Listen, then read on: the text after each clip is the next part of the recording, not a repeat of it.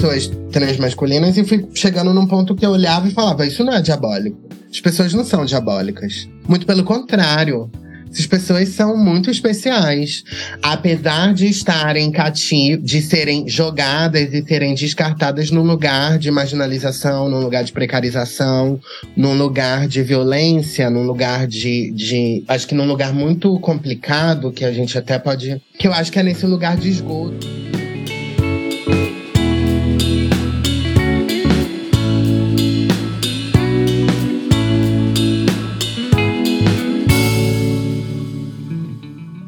Fala comigo, tudo bem? Eu sou Felipe Gibran, esse é o RPCast. Alegria muito grande poder estar aqui com vocês em mais um episódio. Agradecer todo mundo que está ouvindo a gente, você que está aí nas plataformas né, de podcast ouvindo, fazendo download do nosso episódio. Quero agradecer. Vocês estão fazendo a gente chegar longe, estou até surpreso muito feliz com esse resultado aí dessa nossa audiência. Muito obrigado para você que tem contribuído também com a gente lá no nosso Apoia-se, né? Muito obrigado, tem sido fundamental para a gente seguir fazendo esse trabalho. O reino de Deus é o reino de amigos, a gente sempre diz isso, né? Amigas e amigos, eu estou sempre com ela, estou super muito bem acompanhada com a Pamela Campos. Aliás, vale a pena eu dizer que ela é do Rio de Janeiro, porque todas as vezes as pessoas acham que ela está em BH. E não está só eu que estou nessa cidade maravilhosa. A Pamela está no Rio, não é assim mesmo Belo Horizonte, mas é uma cidade boa, né, Pamela? Seja bem-vinda. Obrigada, querida. Eu já falei que eu tenho dupla nacionalidade nas melhores cidades, porque eu acho que BH é meu país também, entendeu? A única coisa que não me convenceu ainda em BH é que não tem praia. No dia que tiver, aí a gente acabou, entendeu? Não quero saber de Rio de Janeiro, quero saber mais de nada. É um prazer imenso estar aqui e eu estou muito animada porque hoje eu vou tentar me controlar psicologicamente para não tietar a nossa convidada de hoje. Exatamente, cara, muito difícil. Não tem nem roupa para esse episódio. Estou muito feliz por a gente poder bater o papo. E a gente vai falar hoje com a Ventura, Ventura Profana, que é compositora, ela é escritora, ela é uma artista, né? Assim, é, das mais grandes vivências, ela vai falar um pouco disso com a gente. Ela teve também uma vivência grande, ainda, né? É, tem essa vivência com o ambiente também da, da fé cristã. Ela lotada de prêmio. Dá até para abrir aqui para a gente fazer é, algumas menções, principalmente da Bolsa Pampulha, da melhor performance no prêmio de Artes e Ciências Negras, Leda Maria Martins, indicada também pelo prêmio da Pipa Prize. Privilégio muito grande bater um papo com você, seja muito bem-vinda. A gente está assim, empolvorosa, desde o momento que você resolveu falar com a gente. A casa é sua, Ventura. Seja bem-vinda. Obrigada, uma honra estar aqui compartilhando esse tempo e essa energia com vocês. Eu espero que cada ouvinte, que cada pessoa que entre em contato com as palavras e com as mensagens que vão ser compartilhadas e trocadas aqui possam se alimentar, possam ser preenchidas de uma, de uma força e de um ânimo, um fôlego de vida e de multiplicação de, de coragem e de ânimo para permanecer vivendo e, e, enfim, labutando essa vida.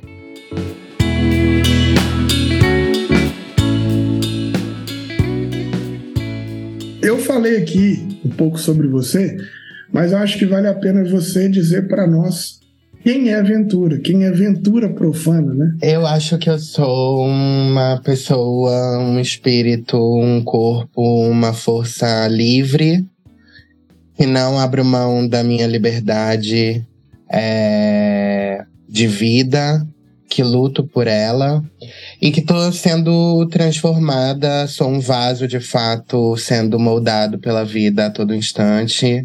É, um vaso que que em alguns momentos precisa passar pela fornalha, mas que glorifica, mas que de alguma maneira honra também o fogo e entende que é, passar pelo fogo faz parte de um processo de crescimento e de um processo de transformação e de transmutação que é fundamental. Então acho que talvez a aventura profana seja de fato esse vento mesmo, esse esse vento que que brinca de uma maneira muito séria de disseminar sementes por todo por todos os chãos por onde eu piso é, e sobretudo por por um solo abatido por um solo machucado mas que nem por isso deixa de ser extremamente fértil Cara, assim, eu fico muito feliz quando eu vejo você falando dessa maneira, porque dentro do nosso contexto fundamentalista, as pessoas realmente acham que o seu fazer teológico é só uma questão de profanar e que não tem uma espiritualidade a fundo. E aí eu queria compartilhar com você a experiência que eu tive a primeira vez que eu vi um trabalho seu.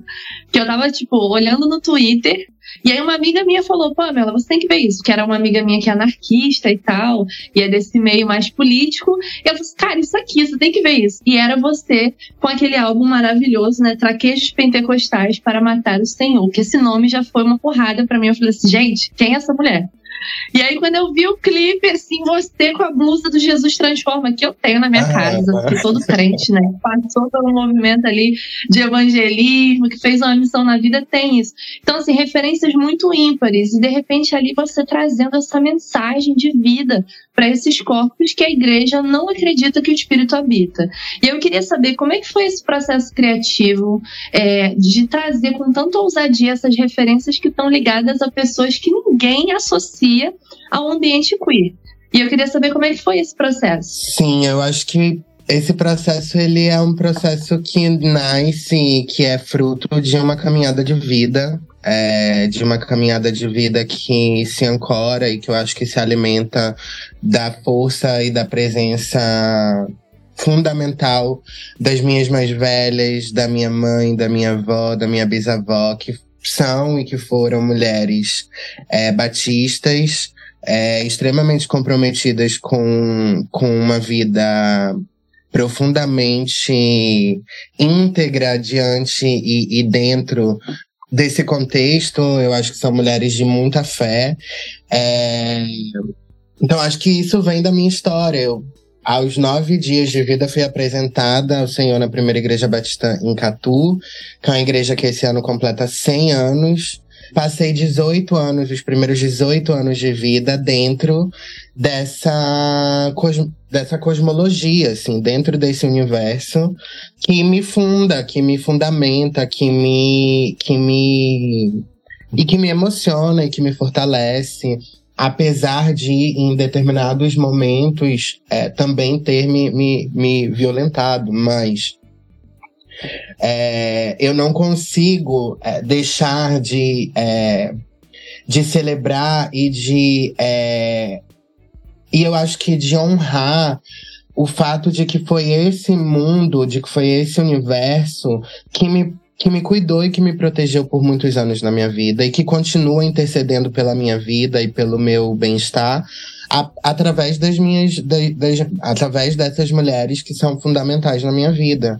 Minha avó, minha mãe, ainda. Minha família toda, na verdade, ainda é, congrega igrejas de algumas denominações, mas sobretudo congregam em espaços que são batistas.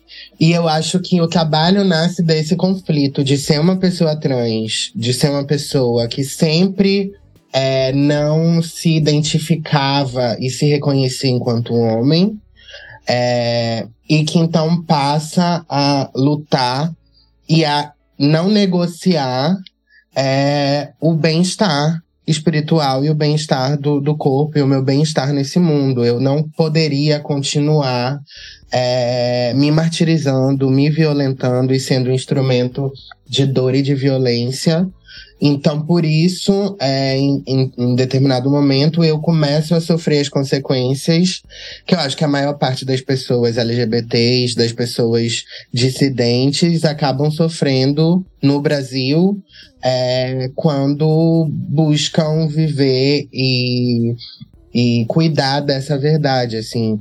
É, e é uma verdade que é extremamente mal compreendida por inúmeras razões. Mas, enfim, eu acho que tudo, eu acho que o fôlego do trabalho vem disso. É lógico que só, só pelo nome, assim, quando as pessoas é, associam a profanação. É, e é lógico que existem fases, assim, né? Hoje eu sou uma travesti de 30 anos de idade, passei por inúmeros processos. Durante esses 12 anos de afastamento, digamos assim, que eu não concordo que seja um afastamento, mas eu acho que durante esses 12 anos percorrendo outros espaços que não só os espaços cristãos, é, eu passei por muitas fases. É, eu acho que é um relacionamento vivo, é um relacionamento verdadeiro e que está sempre passando por esses processos de transformação. Então, é lógico que no início havia muita raiva, havia muito rancor, havia muita mágoa, havia uma sede de. Eu não diria vingança, mas uma sede de, de, de as coisas eram tão violentas e eu passei por processos de tanta, de tanta dor que era essa dor que falava mais alto. Não a vontade de, de, de transformar ou de, de fato, ser instrumento de vivificação e de avivamento nesses espaços. Então, acho que minhas primeiras abordagens eram, eram muito mais é, radicais e eram muito mais é, afrontosas.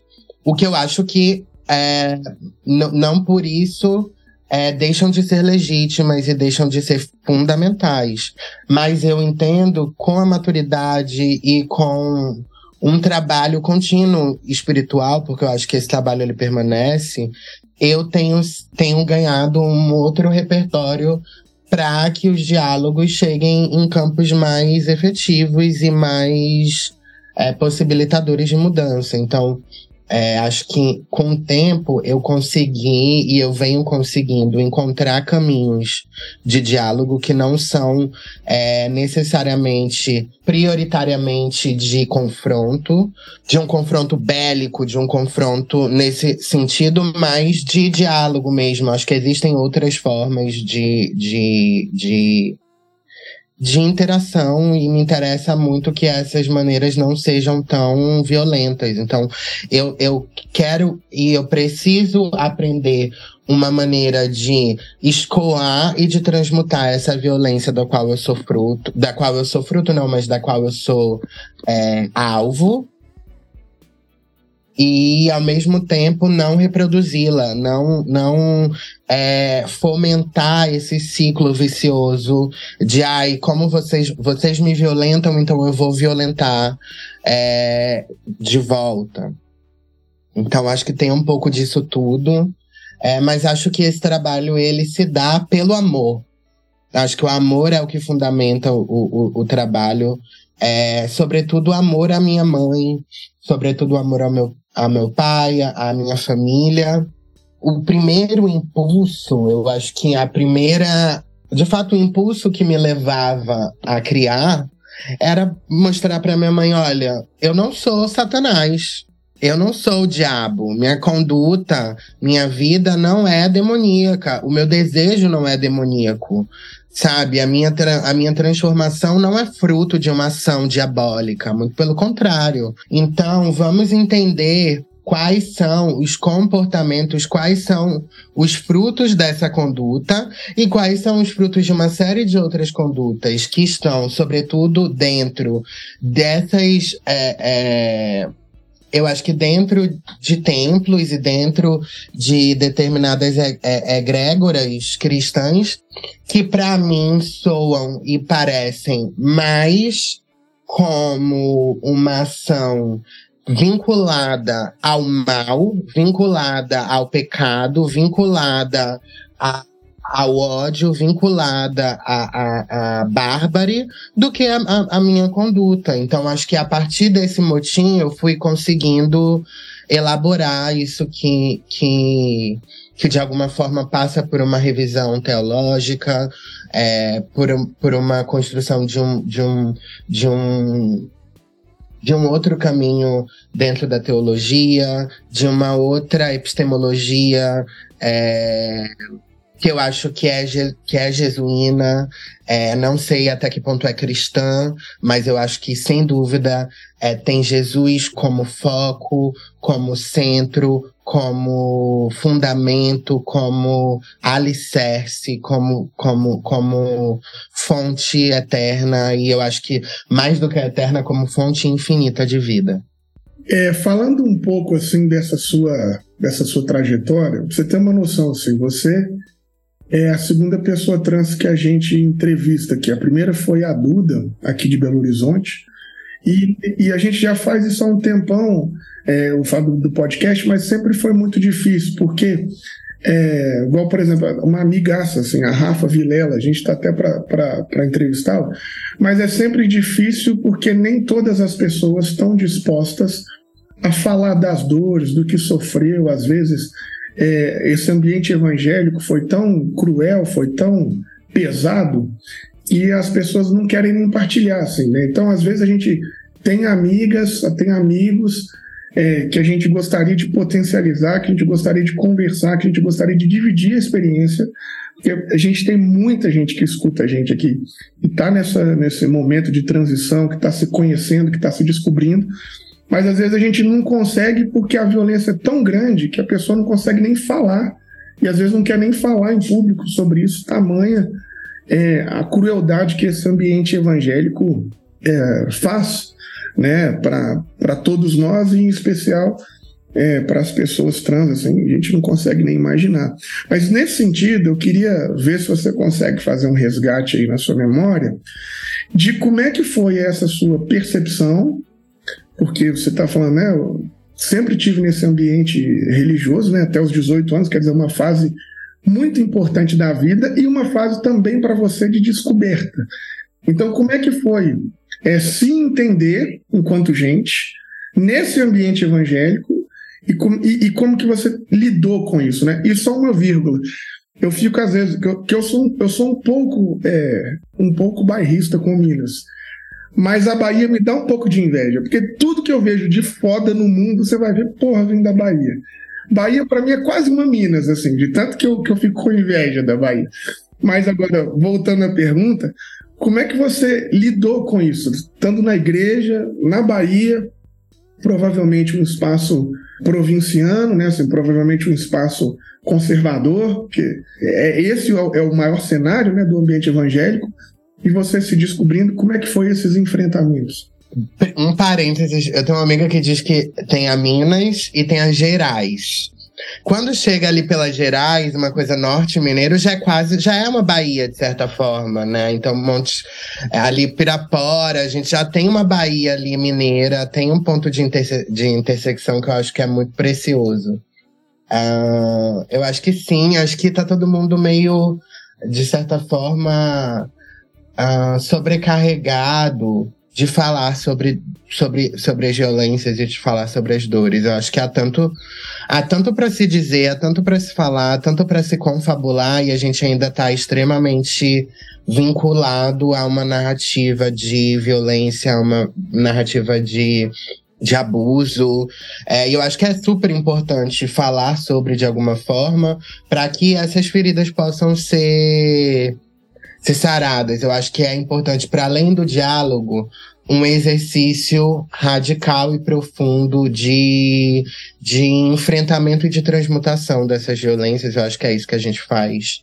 É, eu acho que isso também é o que esse diálogo é, será e está sendo. É, mas sim, acho que eu ainda estou me entendendo como gente. Acho que esse é um processo contínuo. Acho que isso é, não para. Acho que não existe. Inclusive, acho que, que esses processos de, transição, de transições são processos contínuos. Acho que todos nós, eu acho que faz parte da nossa condição enquanto seres viventes, estarmos nos transformando a cada amanhecer. Então, permaneço é, me descobrindo, nem, nem sei tanto assim quanto gente, ou assim quanto outras coisas, é, mas sobretudo enquanto um ser que vive, um ser que é livre, como eu disse. É, acho que é, acho que é um, um momento de muitas dúvidas, é um momento de muita solidão, porque tal hora você percebe que você vai perder tudo que você tem, que você que as tendas da sua habitação vão ser destruídas. Que você está é, sendo exilado ao deserto. Você é, é um, um, Nesse momento você se torna uma, uma exilada. Por todos os lugares com os quais você aprendeu a reconhecer como casa, como abrigo, como fortaleza. Então, eu acho que é um momento que requer extrema coragem, extrema coragem. Sim, eu nasci. Eu, eu sou de Catu, que é uma cidade no, na região metropolitana de Salvador. É, como eu disse, essa a igreja, a primeira igreja batista em Catu tem 100 anos de vida, completa agora em julho 100 anos. Então é uma igreja extremamente tradicional a Bahia é um estado, é um território velho, antigo, em que determinadas dinâmicas coloniais estão muito presentes e muito arraigadas. Ou seja, o, proje o projeto e o plano colonial, que é um plano de, de matança e que eu acho que é, sobretudo, um plano de escravização espiritual, mental, emocional. É, está muito presente. E acho que é importante salientar que a colonização e que o plano colonial é, sobretudo, um, um, um, um plano de violência racial, ou seja, pessoas negras, pessoas indígenas são é, constrangidas, são violentadas, são difamadas numa dinâmica que considera tudo aquilo que vem do preto, tudo aquilo que vem do, do, do, do das múltiplas manifestações indígenas presentes e originárias dessa terra diabólicas. Então, a maneira como se vive a fé, a maneira como se vive culturalmente, a maneira como o corpo se apresenta nessa terra é tida como diabólica.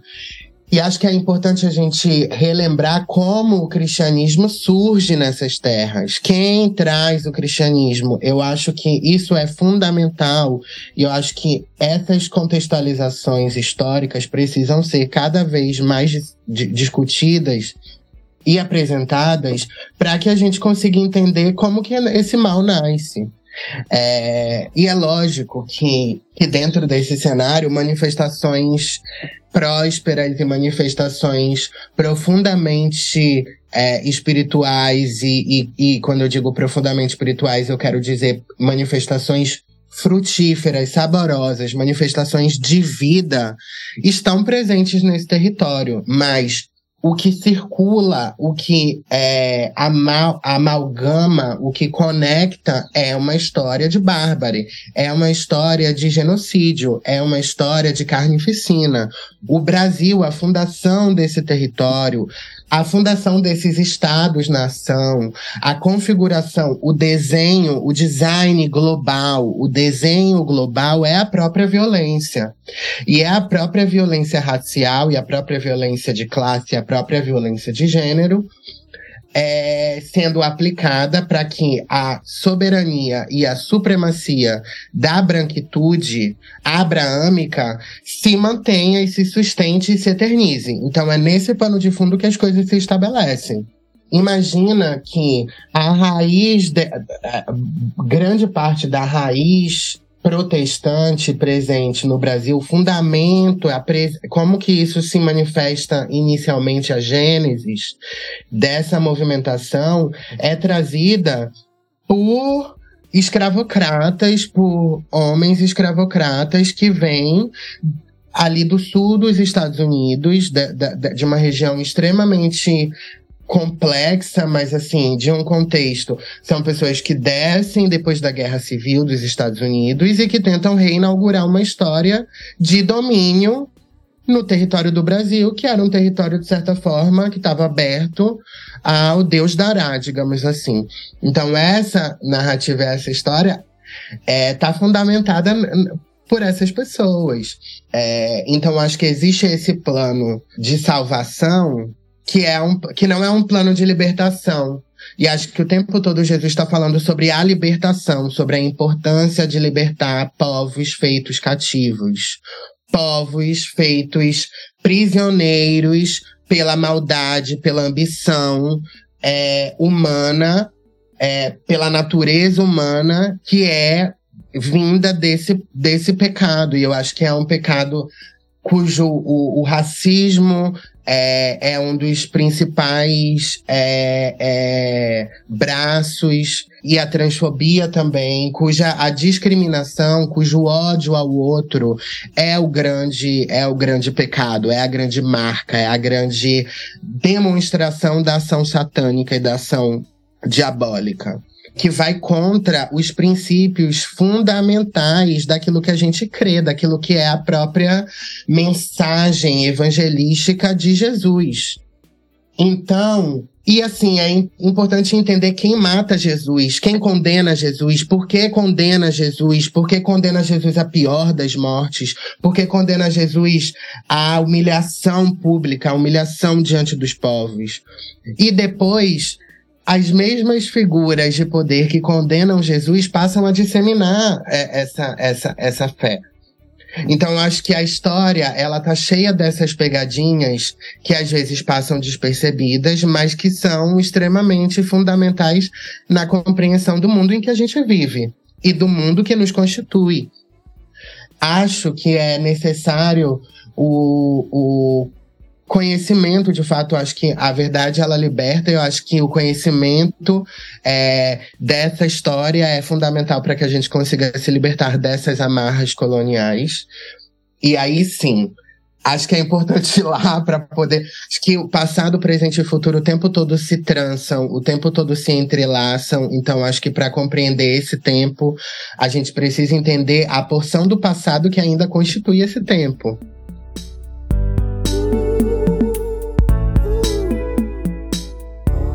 Para você que curte esse nosso trabalho, tá sempre acompanhando o que a gente faz aqui no Reino Pessoa, que gosta desse conteúdo que Walter, Pamela e eu estamos sempre fazendo, quero te pedir, seja generoso conosco apoie o nosso projeto, seja um mantenedor, seja uma mantenedora. Você pode fazer isso de maneira eventual através do nosso Pix, que é 30 690 482 0001 10. Agora, se você quer colaborar de maneira continuada e aí às vezes você esquece de fazer e tal, vai lá no www.apoia.se/orp e se cadastra que você consegue ajudar a gente de maneira continuada sem precisar de ter aquele corre de ficar lembrando todo mês, aquela coisa toda. É muito importante ter vocês aqui nos apoiando, muito importante ter vocês aqui colaborando conosco, porque é a forma de manter esse projeto vivo. Então a gente conta com você e a gente espera para que de repente você possa ser um colaborador, possa ser um mantenedor, uma mantenedora desse nosso projeto.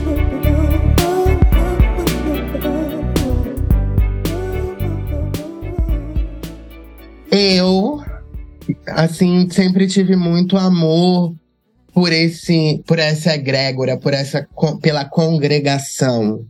Sempre tive muito amor pelo encontro, pelo encontro com um propósito de adoração, de louvor à vida manifestada e presente em Jesus.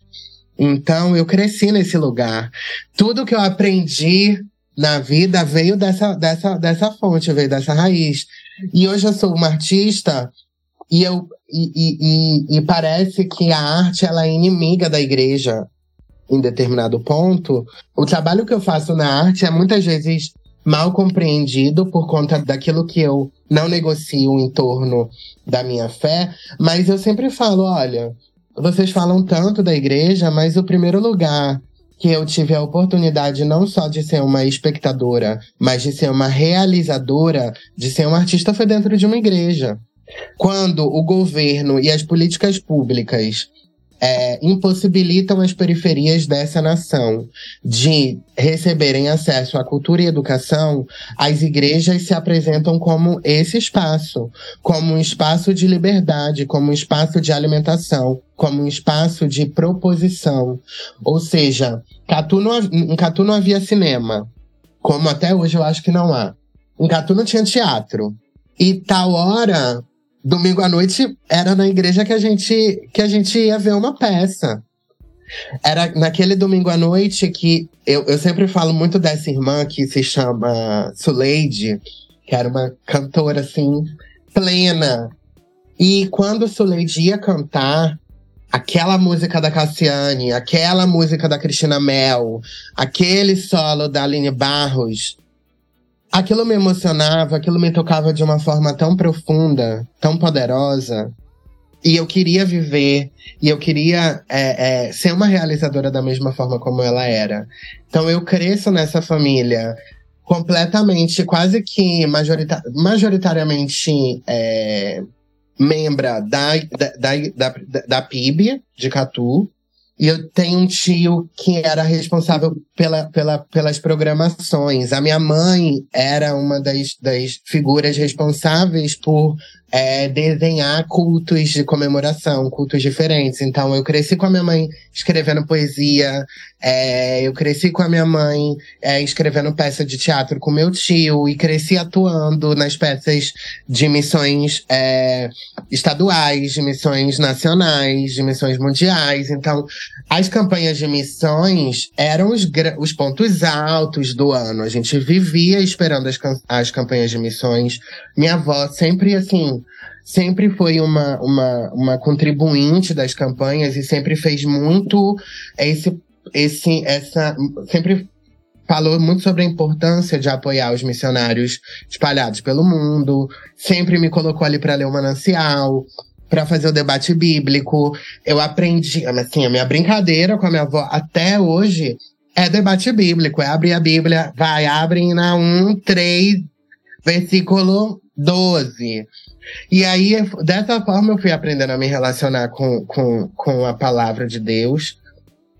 E, e, e, e fui e, e, fui me doando e fui realmente me entregando de uma maneira completa e vivendo isso e amando e participando. Então, é, a minha adolescência, durante a minha adolescência, o mundo era o ó, porque eu sempre fui essa figura é, que destoava dos padrões normativos e dos padrões heteronormativos, então nunca apareci muito, eu nunca, eu sempre ouvi muito, anda direito, fala direito, você não anda que nem homem, fala que nem homem, eu nunca andei como homem, nunca falei como homem, nunca pareci um homem, nunca fui um homem e sempre recebi essa, recebi essa cobrança do mundo então o mundo não era necessariamente o lugar mais confortável para mim, que sempre fui muito sensível, que sempre fui muito, sempre destoei muito, nunca consegui disfarçar, nunca fui boa em disfarce, nunca fui boa em, em operar esse, esses códigos. E na igreja eu tinha plena liberdade. Na igreja isso não era uma questão a princípio. Porque se você nega isso, se você se sacrifica, se você se mata, Beleza, você tá ali jogando o jogo, você tá dando, doando sua energia vital em troco daquilo e ninguém vai questionar. Apesar de que fofocas existem e tudo, e tudo, e tudo não bem, mas assim, isso não importava, porque o que era experienciado ali era muito mais poderoso. O que era experienciado no momento do louvor era muito mais poderoso. Os momentos em que eu conseguia é, de fato acessar e sentir a presença desse espírito de vida tomando conta de mim, valiam absolutamente por tudo. Então, por isso eu estava ali.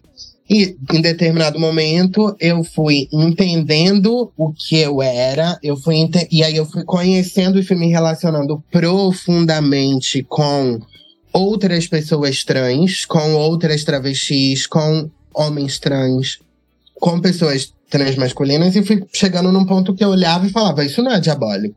As pessoas não são diabólicas. Muito pelo contrário. Essas pessoas são muito especiais. Apesar de estarem cativos, de serem jogadas e serem descartadas num lugar de marginalização, num lugar de precarização, num lugar de violência, num lugar de, de, de, de acho que num lugar muito complicado, que a gente até pode que eu acho que é nesse lugar de esgoto mesmo, né? Nesse lugar do tipo, essas pessoas não são dignas da vida. Então, essas pessoas habitam um lugar de sub, de, de, de sub-humanidade, de sub, de sub, tudo.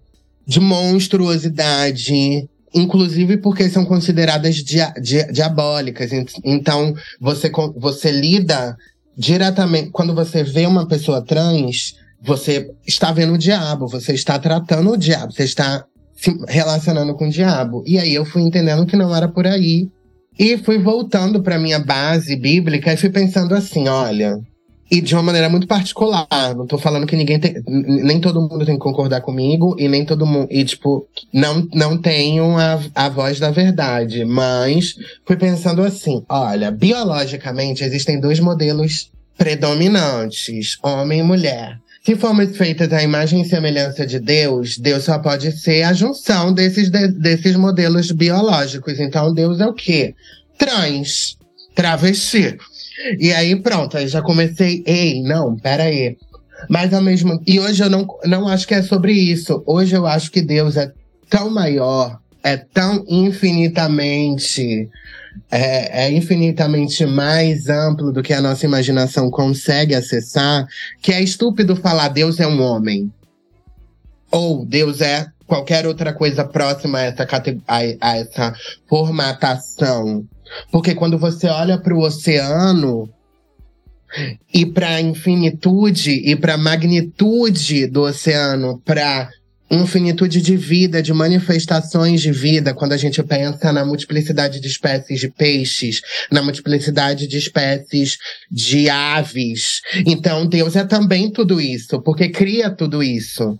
Então, não é só homem, mulher, não, não, é sobre a genitalização de um corpo, mas é a múltipla e a infinita manifestação de vida. Ou seja, tudo aquilo que vive, todo ser que respira, vem e compreende a grandeza de Deus. É, é a plena manifestação do poder da vida que é Deus, da vida que está em Deus. É, e que encontra em Deus é, é abrigo, casa, lar, ou seja, Deus é a morada da vida, é a morada infinita da vida. E aí, eu, e aí eu fui entendendo, ok, então essas pessoas não são diabo, essas pessoas são instrumento de, instrumento de vida, o espírito de vida flui através dessas pessoas, e eu acho que eu sou como essas pessoas. E ao mesmo tempo eu pensei, que merda, que merda tô lenhada vou perder família, vou perder igreja, vou perder trabalho, vou perder tudo. Porque é isso que acontece com uma pessoa trans. Ela é expulsa, ela não tem. Ela, ela não é aceita é, por mais que ela tenha qualificação, ela é desprezada no mercado de trabalho. Ela é tida como, como, como um excremento, como um resíduo, como algo que deve ser eliminado. E aí, quando isso se junta com a negridade, ou seja, com o fato de essa pessoa ser preta, com o fato de essa pessoa ser indígena, ser originária, isso vira uma avalanche, ou seja, isso vira algo abominável. Essa pessoa merece ser exterminada com requintes de crueldade. E é isso que acontece. E aí isso me lembra o quê?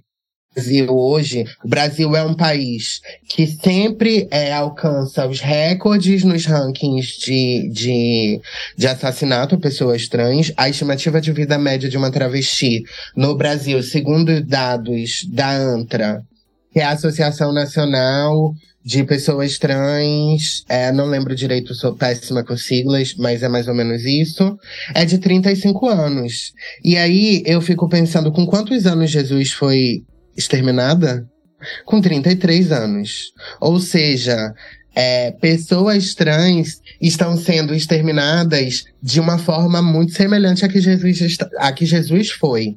E aí eu acho que a gente tem que começar a repensar muita coisa. Eu acho que a gente tem que começar a entender por que, que isso se dá. Isso eu acho que tem a ver com o fato de fariseus ainda estarem ocupando lugares de poder. E aí eu acho que a gente tem que ler é, Mateus. Não vou lembrar agora, Mateus 20. Ai, não vou lembrar, porque, né? Eu deveria lembrar. Mas é aquela passagem que Jesus está falando sobre os fariseus, sobre a conduta dos fariseus. São esses os pontos que a gente precisa se ocupar em lembrar, em saber, em estudar. Reconhecer qual grupo tem essa conduta. Jesus está falando essa conduta é hipócrita, essa conduta é maligna, essa conduta pouco tem a ver comigo. Então a gente precisa ler, entender quem pratica essa conduta hoje e se afastar. E se afastar. Então, é isso. Acho que é, foi muito difícil, porque eu perco um chão, eu perco lá, eu perco, eu, eu sou exilada, mas em determinado momento eu encontro uma, uma nova vida, eu me torno uma nova criatura. Eu realmente morro para o mundo e nasço é, para Deus. Eu testemunho o poder do renascimento. Eu ressuscito para a vida. Ou seja, eu é, mato, eu me entrego como um cordeiro. Tudo aquilo que, que faz parte desse mundo e desse mundo que jaz do maligno vai embora. Vai embora.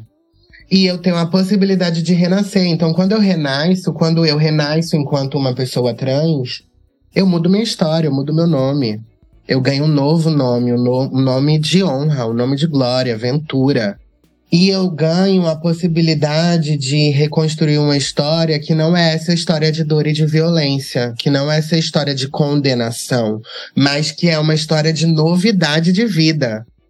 Que é a possibilidade de renascer para uma vida espiritual, para um compromisso espiritual, que é a labuta de hoje, que é a vida, e assim, e, e, e é, é tomar a cruz e seguir essa é a verdadeira cruz, porque é a cruz de ser, é, é, de nadar contra a corrente, de fato de nadar contra o mundo.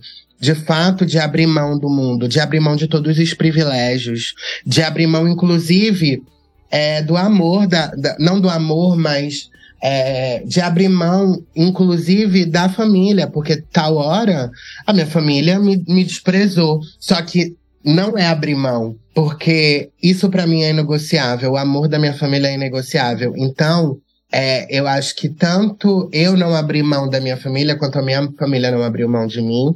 E no decorrer desses 12 anos, a gente foi entendendo formas de transmutar, de, tra de, de, transformar tanta mágoa, tanta dor, tanta ignorância, tanta falta de conhecimento e de fato hoje nos respeitarmos, nos amarmos e vivermos em harmonia. Ganho uma outra família, então. Ganho um outro. Uma, uma possibilidade de, de vivenciar o evangelho sendo, sendo vivido de maneira plena. Porque a gente eu, eu passei a viver uma realidade que era de estar cercada de outras travestis como eu, extremamente marginalizadas, sem dinheiro, fugindo da fome, fugindo da prostituição, fugindo das drogas. E de repente a gente se encontrava e multiplicava o pão. E falava: ninguém aqui vai morrer de fome. Na solidão, no frio de São Paulo, Cada uma vinha com um peixinho, cada, vinha com, cada uma vinha com pão, cinco reais. E a gente comia um banquete. E a gente celebrava e se alegrava umas nas outras, e celebrava a vida. Então, dessa forma, eu fui me reconectando, eu fui reconhecendo a conduta de Jesus em nós. E eu fui me reaproximando de Jesus. Então, acho que é, é, quase um livro, né? Isso daqui foi quase um Novo Testamento. Ela fala. Aleluia, Eu me converti. Amém. Queria dizer que eu levantei a mão pelo apelo e já tô salva, graças a Deus, aleluia.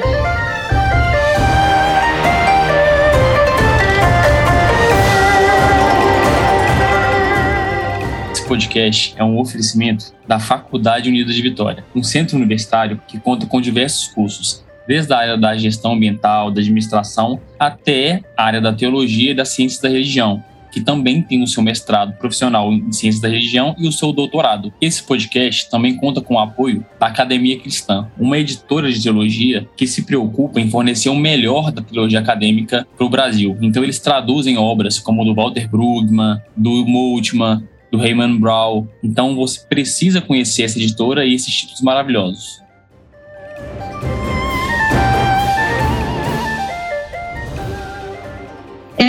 Nessa sua fala que foi incrível, você destacou uns elementos que eu acho que são muito preciosos, assim, pra gente que é mulher num todo, na nossa diversidade como mulher. É, eu, eu costumo brincar que existe uma potestade dentro do evangelho hoje que se chama o velho homem e que todo mundo já estava alertando que tem que matar o velho homem, que é essa velha ordem, que é esse pacto, né, masculinista, essa coisa binária que, que acaba com a complexidade de Deus, que acaba com essa diversidade toda. E aí, é, dentro das suas músicas, você traz assim uma profundidade teológica que, que para quem não está ligado nesse papo ainda, é estranho. Mas você traz isso através do corpo. Isso é uma coisa maravilhosa pra gente que é mulher, porque assim não dá para falar de teologia com a gente sem partir do corpo, porque é o nosso corpo que é violentado, principalmente para pessoas trans, né?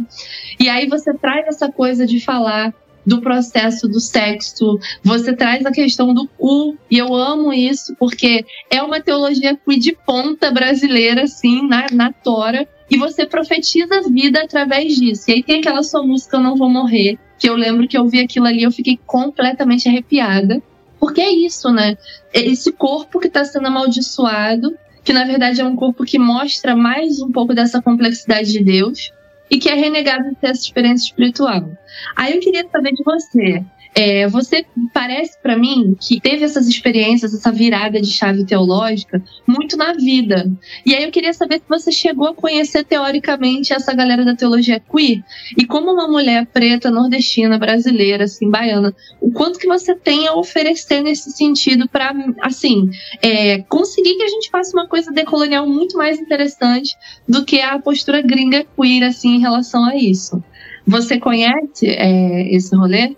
Cara, eu não conheço. Assim, eu me aproximei muito da. Eu acho que de alguns estudos em torno da teologia da libertação e também da teologia negra de Jade, é, do James H. Cone, que eu acho que me orientam um pouco é, no meu desenvolvimento é, teórico. Eu sou uma pessoa é, completamente autodidata, então, tipo, as minhas experiências de fato, elas nascem a partir da observação, a partir de leituras é, que eu acho que não são tão convencionais, e a partir do que eu aprendo com as minhas mais velhas. Então, assim, eu converso muito com a minha avó, eu converso muito com a minha mãe.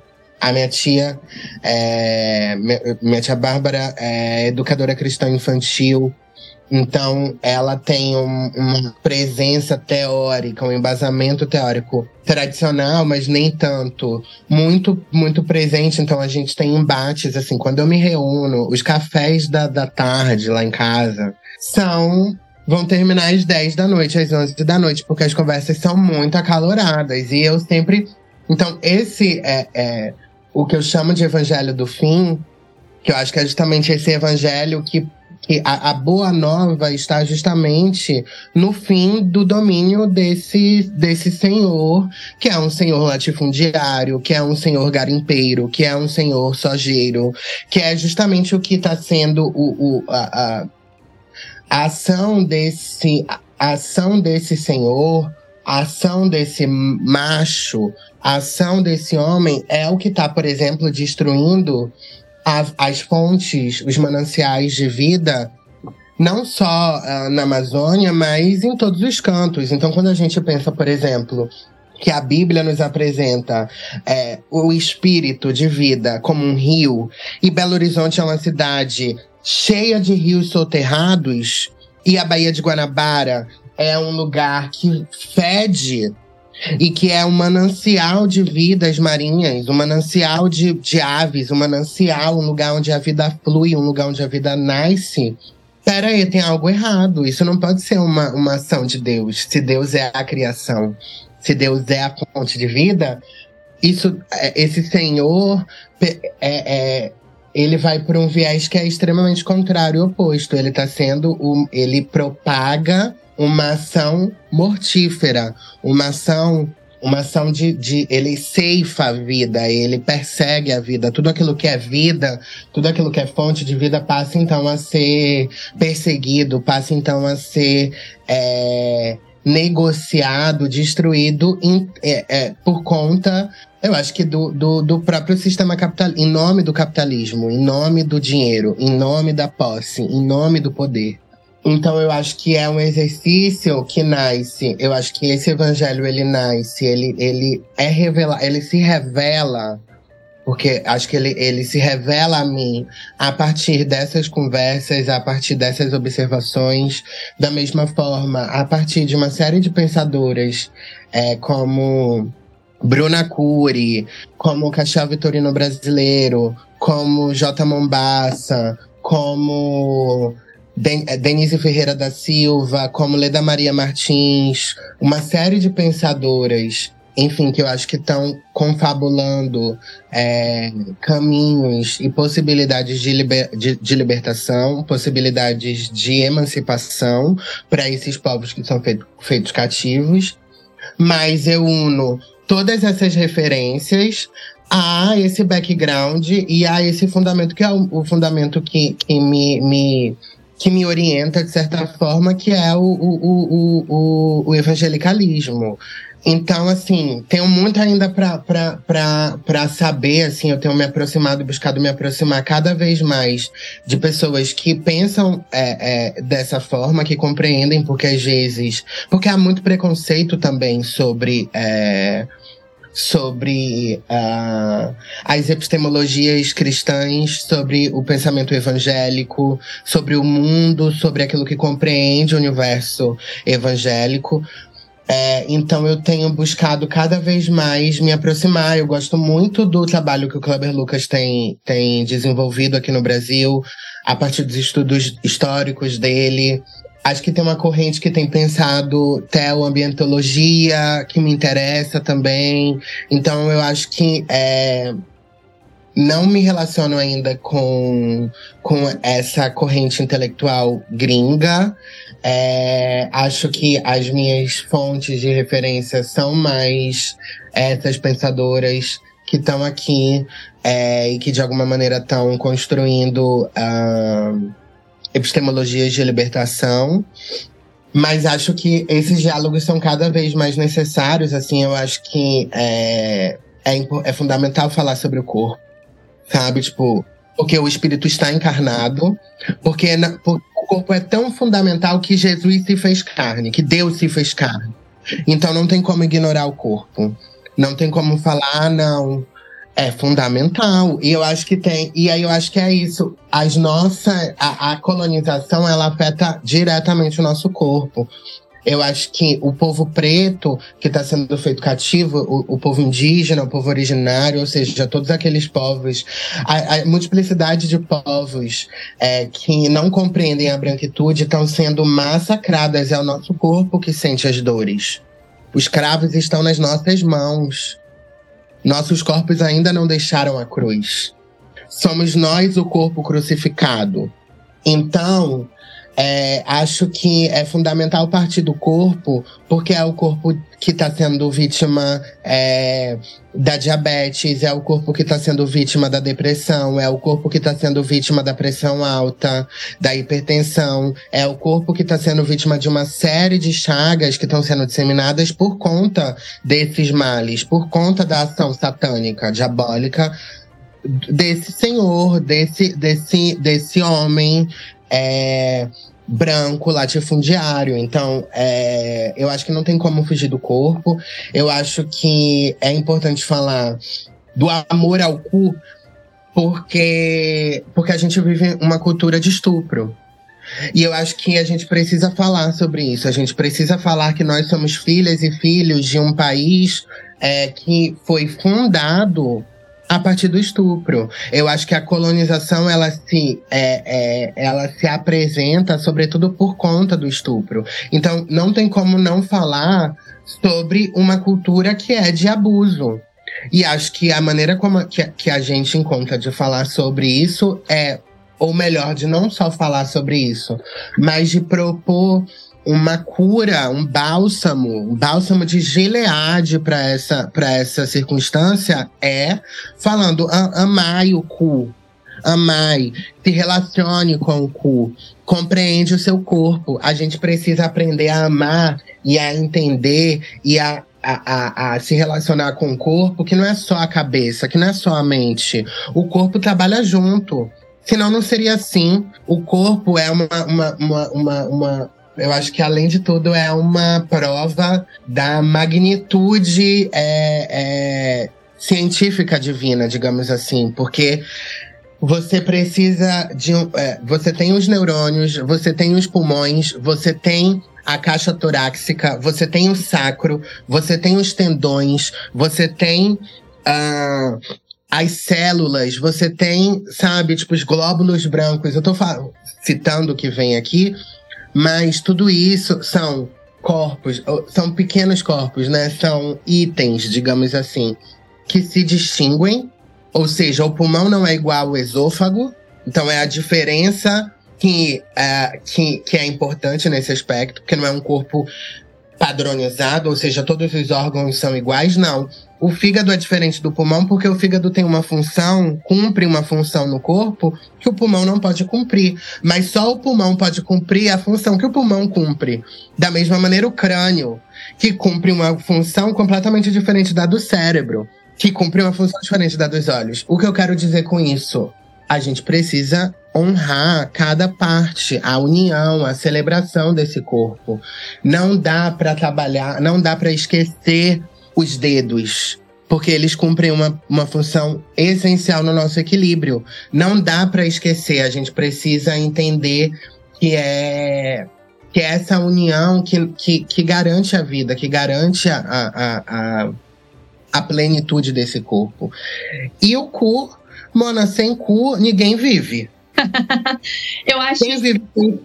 Pelo amor de Deus. Total. E eu fico pensando, tava conversando com uma amiga minha, como que a gente olha para o texto bíblico e a gente não faz perguntas fundamentais. A gente espiritualiza, sacraliza tanto. Gente, os personagens bíblicos cagavam, mijavam, faziam tudo normal, entendeu? É, que Jesus assim, chorou, Jesus chorou. E assim, eu queria muito comentar com você que agora virou minha missão agora de vida esse ano, que é promover esse encontro seu com a Andrea Muscoff e com a Anister. Eles acabaram de publicar um livro que se chama Cutucando o Cu do Cânone. E é sabe? É teologia queer, assim, e é uma coisa muito maravilhosa porque trabalha essa corporeidade. E a Ana também lançou um livro agora que são os Dez Mandamentos. Ela faz essa brincadeira com os Dez Mandamentos e ela vai contando as experiências dela, porque ela é uma reverenda lésbica, né? Vai falando como que ela aprendeu a desmandar cada um desses mandamentos para poder ser livre, né? Então, o livro é belíssimo. E eu acho assim, vocês iam. gente, vocês têm muita coisa para fazer juntos, assim, de verdade. Eu acho que seria fantástico para todo mundo. Não, a gente precisa. Eu acho que essas alianças precisam ser cada vez mais abundantes, porque a gente tem muito trabalho pela frente. Então, acho que é nesse. Eu acho que é cruzando esses nossos saberes, essas nossas experiências, que a gente vai de fato conseguir viver é, e plantar e semear uma igreja viva, uma igreja que é que é que transborda a vida, uma igreja que inunda as ruas das cidades, uma igreja que invade as prisões, os manicômios e liberta é, é, é, essa população feita cativa. Então, nossa, eu quero muito esse encontro. É, quero estar tá cada vez mais próximas e mais chegada de vocês, porque ao mesmo tempo Imagina que é um, um trabalho. O trabalho até aqui foi e tem sido muito solitário.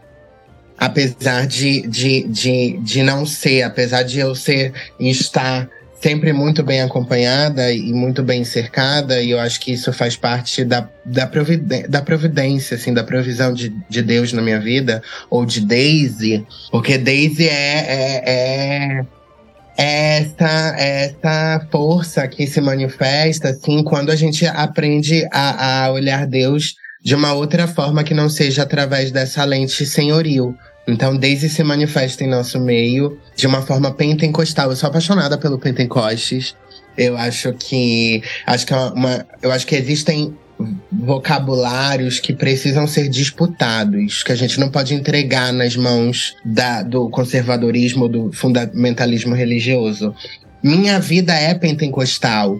O fogo do Pentecostes arde em mim, me faz cantar, viver e permanecer. É, inclusive, a presença espiritual que se faz real no Pentecostes que permite com que aquelas pessoas que ali estavam reunidas se esquecessem das linguagens coloniais e acessassem outras línguas, uma outra linguagem, uma linguagem que era incompreensível ao colonizador. Porque é isso que acontece quando a gente se reúne. A gente vive uma língua, uma linguagem, uma vida que é incompreensível ao colonizador que transcende a, o cativeiro, que transcende a prisão, que transcende a dor, que transcende as feridas da alma. E uma outra coisa é o evangelho. O evangelho é, é, é a, a, a habilidade tremenda e sobrenatural de espalhar, de contar boas novas num mundo em que a gente liga qualquer canal, a gente abre os nossos celulares e só tem notícia horrorosa, é nesse contexto que o evangelho se faz fundamental. é abrir a nossa boca para profetizar e para contar histórias e para contar notícias que são boas, que são notícias de vida, que são notícias de, de mudança desse contexto de, de Marte, de mártir, de dor. É importante, a gente precisa libertar. Inclusive porque acho que os nossos corpos são a expansão dessa, desse planeta. Nossos corpos são, são feitos de, de Existem minérios, existe ferro. Quando a gente come fala tem que comer feijão, tem que comer couve, é porque existe miné é, os minérios. A gente, a gente precisa disso, das vitaminas para poder viver bem. Então, o nosso corpo é barro nas mãos do oleiro. É barro, vem da terra, do pau, veio, do pau veio, do pau vai voltar, da terra veio, da terra vai voltar. Não tem como, não estamos separadas. O ser humano e o crente, o cristão, ele não está separado da, da, da natureza. Ele é parte da natureza tal qual sabiás, tal qual elefantes, rinocerontes e é, framboesas e também, eu diria, é, mangueiras, sabe? Tipo assim, nós somos o, o, o, o nosso reino é vegetal, é um reino animal. Esse é o reino. O reino ele é essencialmente vegetal, ele é essencialmente animal. Nós fazemos parte desse reino. Então, sei lá, acho que as pessoas se distanciaram de Deus de fato. E quando a gente olha e pensa, nos, nos, nos distanciamos de uma vida integrada à natureza, nos consideramos melhores, nos consideramos soberanos. Quando a gente olha, ah, somos melhores do que a natureza, somos melhores, somos maiores. Não, o ser humano não é maior, não é melhor e não é soberano à natureza. O ser humano ou melhor, o ser vivente, ele é a natureza, ele faz parte da natureza de uma maneira não hierárquica. Nós somos tão parte quanto as águas do mar.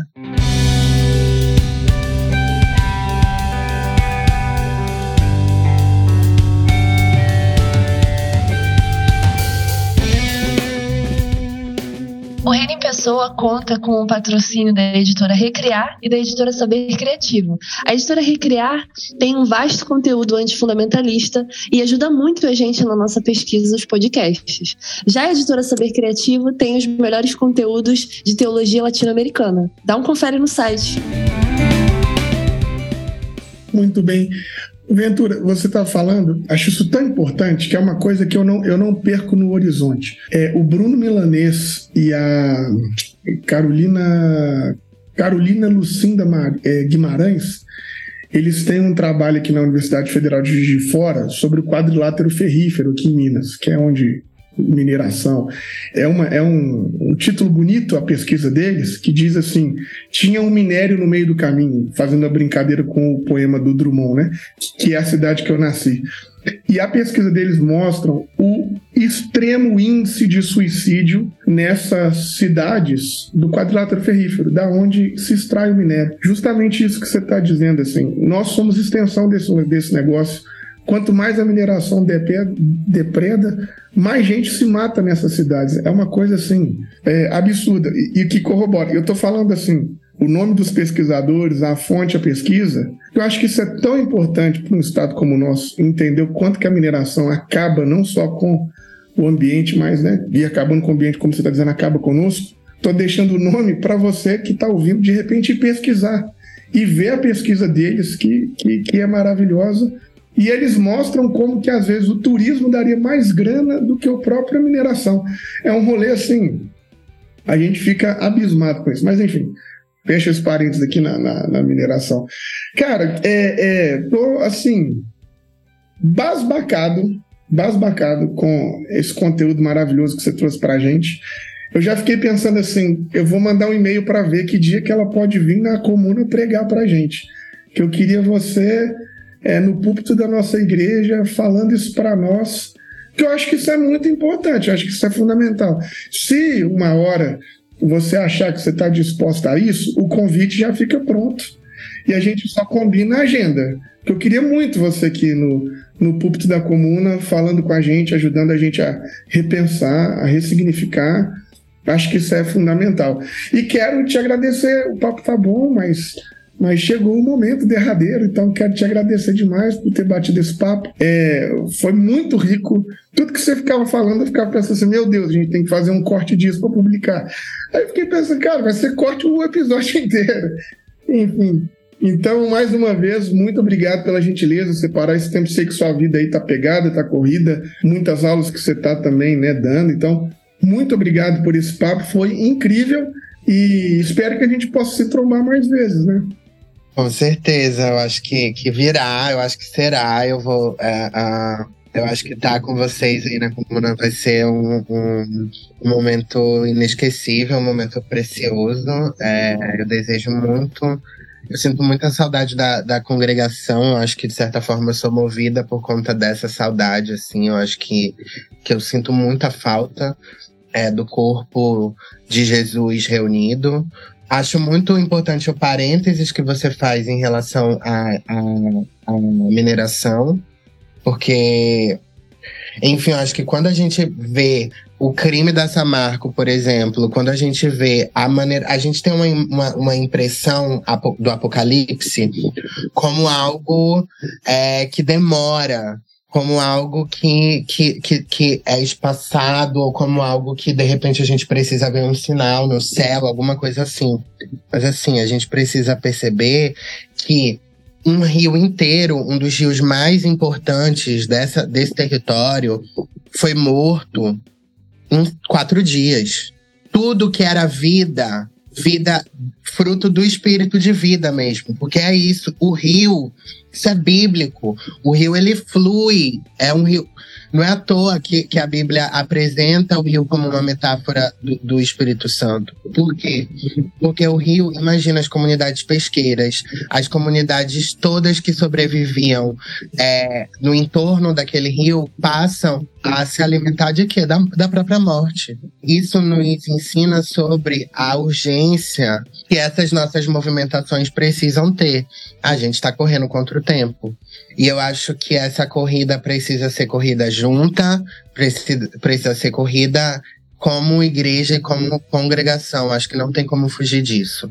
Eu vejo que a igreja tem uma importância fundamental nos processos emancipatórios desse planeta. A gente precisa ser cada vez mais comprometidas com, com a libertação, com a emancipação das vidas, com uma nova vida é, sendo possível, com novas vidas, com novas possibilidades de vida. Eu acho que a igreja precisa se comprometer com uma imaginação radical. Eu acho que a igreja precisa se comprometer com a restituição de tudo aquilo que foi roubado. A igreja precisa restituir pessoas trans e restituir é, sendo abrigo, sendo alimento e sendo fonte de amor e de sustento para essas pessoas. Então, é, é eu acho que isso é fundamental. É, a nossa união é, e a nossa, a nossa troca é indispensável e é inegociável, e eu tenho muito a agradecer. É, acho que, que esse encontro é um encontro que, que, que vai ser como uma árvore mesmo uma árvore de raízes profundas uma árvore que talvez pareça pequenininha quando você está olhando pela superfície, mas debaixo da terra essas raízes são muito firmes, são muito profundas e são muito frutíferas. Então, esse é o desejo do fundo do meu coração. Quero muito agradecer. Pamela, Felipe, todo mundo, esse reino inteiro, que é um reino é, eu acho que, que não tem rei, eu acho que é um, um, um, reino cuja, cuja a soberania é da própria vida, acho que é um rebanho é, completamente autodeterminado, um rebanho que acho que está no mesmo no, no, no, lugar. Eu acho que todas as ovelhas possuem informações e saberes e conhecimentos extremamente relevantes. É, para que todas alcancem a liberdade. Ventura, muito obrigada, assim, de verdade. Eu tô muito feliz, contente de poder estar aqui com você. A sua sabedoria é uma coisa, assim, maravilhosa. Você é profetisa, de fato. Eu, eu sinto que eu tô falando com a irmã do círculo de oração aqui de casa que eu amo. É essa sensação que eu tenho. E foi maravilhoso, de verdade. Eu, eu peço que Deus continue, né? Que Daisy continue abençoando e abrindo seus caminhos. E que você faça muito sucesso, porque a sua mensagem, de fato, faz uma diferença absurda na vida de muita gente. Amém. Sério, Amém. parabéns. Amém. Amém. Que assim seja, que assim seja. Beijo, gente. Obrigada. Uma semana preciosa. Beijo, beijo. Beijos. É. Até a próxima.